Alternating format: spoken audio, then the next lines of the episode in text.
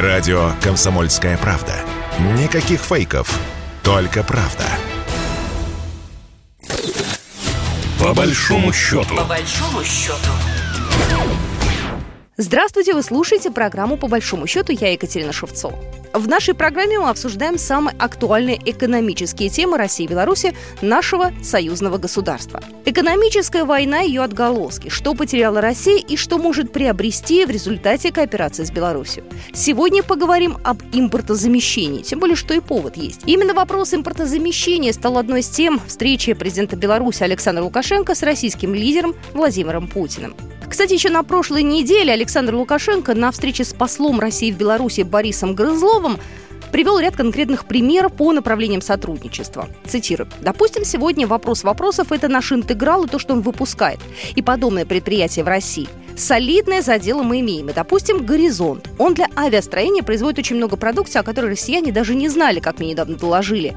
Когда в России показали эту продукцию, все удивились, что это существует. Она связана с управлением и космическими аппаратами, и самолетами. Для беспилотников тоже очень много продукции мы делаем, сказал глава государства. А у нас на связи Владислав Гинько, экономист, преподаватель Российской академии народного хозяйства и госслужбы. Здравствуйте, Екатерина. Ну что, на этой неделе очень много говорят про импортозамещение, и именно это стало темой э, переговоров Владимира Путина и Александра Лукашенко. Э, вообще мы про импортозамещение говорим уже давно, да, как санкции только вступили в силу, собственно, об этом разговоры круглосуточно и постоянно. Россия и Беларусь очень много сотрудничают, да, и у нас есть очень много точек соприкосновения в плане продовольственных различных э, программ, э, в плане ЖКХ очень много. Но вот с вашей точки зрения, какие у нас сейчас неохваченные, так скажем, сферы остались? О чем мы еще не думали, о том, что надо сотрудничать, и это вот, вот где-то сейчас, прям где-то вот близко.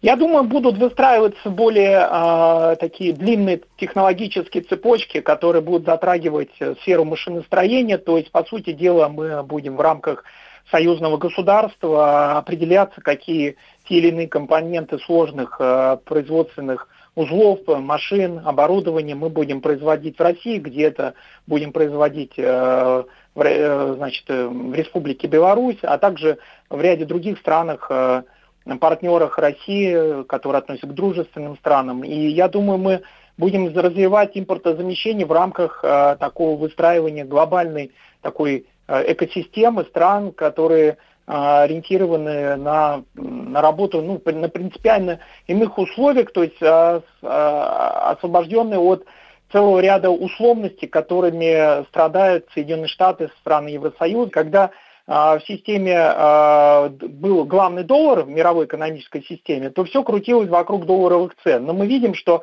еще даже в прошлом году а долларовые цены, это вот стало интересно э, пронаблюдать, что они стали быстрее расти, чем рублевые цены на целый ряд товаров, целый ряд компонентов, из которых делаются очень разные вещи. Поэтому у нас а, возможность импортозамещения заключается в том, что все необходимые ресурсы у нас есть. То, что мы не сможем создать, мы а, сможем заместить и с целого ряда стран, и мы эти страны знаем, дружественные страны, и с ними тоже идет взаимодействие в рамках совершенно новой мировой экономической парадигмы, я э, замечу, что там исчезает доллар. То есть там нет расчета в долларах, там идет расчеты в рублях, юанях, индийских рупиях, знаете, то, что касается России и Беларуси, нам вообще проще, да, потому что мы спокойно можем рассчитываться в рублях, и для нас это вообще не является каким-либо препятствием, то есть совсем-совсем никак, и даже пойдет на пользу. А вот, например, Siemens уходит, да, они отказываются с нами работать. Может быть, э, здесь как-то нам э, белорусы как-то помочь? Вот так вот быстро, знаете, все-таки вопрос такой, ну, я бы сказала, недолгого решения, так скажем, нужно быстро переориентироваться в плане технологий какой-то, может быть, или еще что-то. Ну, здесь получается, мы, конечно, говоря вот э, об уходе компании Siemens, мы все-таки хотим понимать, э, поним, э, насколько они осознают ответственность. Да? То есть я бы хотел услышать от этой компании, что они понимают ли, что разрывая контракты, Здесь вопрос не только связан с тем, что ты разрываешь, выходишь из этих контрактов. Здесь вопрос прежде всего репутации Siemens.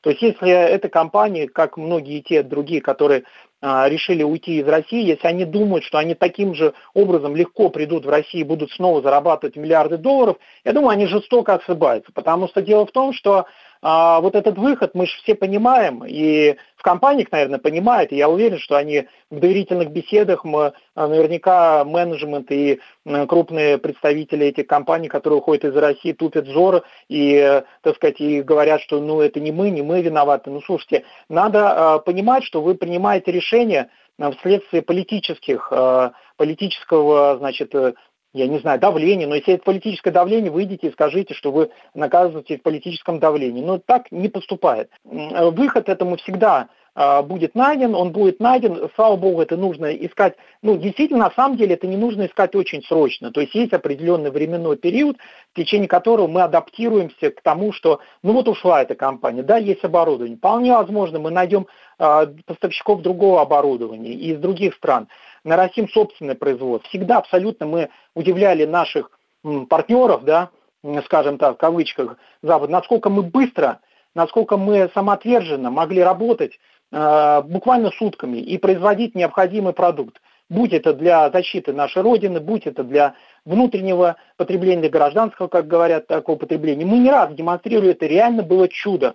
И это чудо, которое базируется на том, что мы могли это сделать, мы, мы делали это, это, это просто наша история. И я уверен, что ничего не поменялось у нас того, чтобы мы, не, мы могли бы подвести наших предков и не смогли бы заместить производство тех или иных э, э, продукций. А этим компаниям, которые уходят, я хочу сказать, что вам будет очень стыдно э, за то, что вы делаете, и за то, что вы уходите, и вы считаете, что вы чем-то нанесете ущерб России, Россия великая страна, ей ущерб невозможно нанести. Вы наносите ущерб собственной репутации, и, это, и, и вам очень будет тяжело вернуть эту репутацию. Я думаю, в большинстве случаев им будет просто невозможно так сказать, восстановить собственную репутацию. Владислав Генько был только что у нас на связи, экономист, преподаватель Российской Академии Народного Хозяйства и Госслужбы. Я готова поприветствовать э, белорусского коллегу Алексея Авдонина, экономического обозревателя из Беларуси. Алексей, здравствуйте. Э, на ваш взгляд, что сейчас нужно делать в первую очередь? Мы э, должны четко обозначить, что процесс интеграции, промышленной интеграции, технологической, научной интеграции, он э, идет э, уже давно и в том числе регламентирован в рамках э, союзных интеграционных программ, которые были подписаны ранее между Республикой Беларусь и Российской Федерацией в рамках союзного государства. Эти программы предусматривают в том числе достаточно плотную и быструю интеграцию наших предприятий предприятий в э, кластерные составляющие российских крупных э, корпораций, что однозначно повысит и наш научный, технологический уровень и даст возможность эффективно решать вопросы по импортозамещению. Как скоро мы можем построить российско-белорусские кооперации? Любая кооперация, она, безусловно, строится на понимании Э, рынков, внутренних рынков и внешних рынков. Поэтому а мы э, видим, что в условиях, когда идет усиление так называемых тенденций блоковости, формирования западного блока и восточного блока, э, оно осуществляется не только по политической военной линии, но и по разделению рынков. Поэтому для нас важно обеспечить плотную кооперацию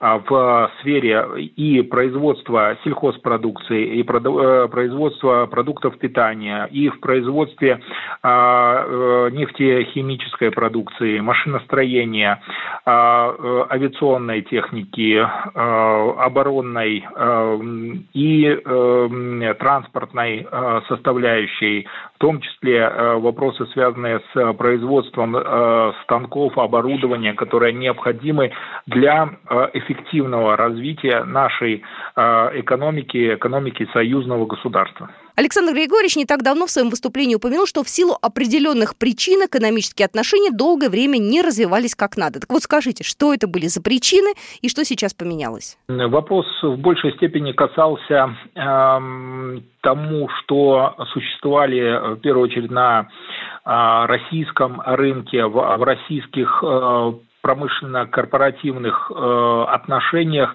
некие индивидуальные корпоративные интересы, которые не давали возможности э, интенсивно развивать вот взаимодействие, кооперацию э, российских компаний, российского бизнеса, российских активов с белорусскими предприятиями. Многие такие э, корпоративные интересы как раз у, упирались в личные интересы тех или иных э, владельцев э, компаний, что э, не давало, тормозило процессы развития двухсторонних отношений в сфере экономики, э, финансов, э, торговли, технологического, научного развития. Ну и резюмируем, в чем э, будет выгода для двух стран? Выгода будет заключаться в, в первую очередь не, не только в каких-то отдельных секторах экономики или финансовом секторе, научном секторе, но в первую очередь образец союзного государства взаимодействия Беларуси и России будет являться таким э, ярким и красивым шаблоном того, а, как э, на постсоветском а, евразийском пространстве могут выстраиваться отношения между э, государствами. И тем самым это будет э, привлекать другие страны к э, более интенсивному взаимодействию с э, союзным государством, с Белоруссией и Россией, создание более тесных интеграционных объединений не только между какими-то отдельными предприятиями, но и целыми а, отраслями экономики и с последующим переходом из экономики в политическую и, э, возможно, э, э, политическую сферу и, возможно, оборонную сферу или сферу национальной безопасности в том числе.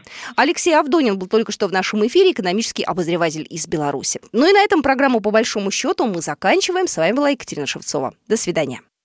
Программа произведена по заказу телерадиовещательной организации Союзного государства. По большому счету. По большому счету.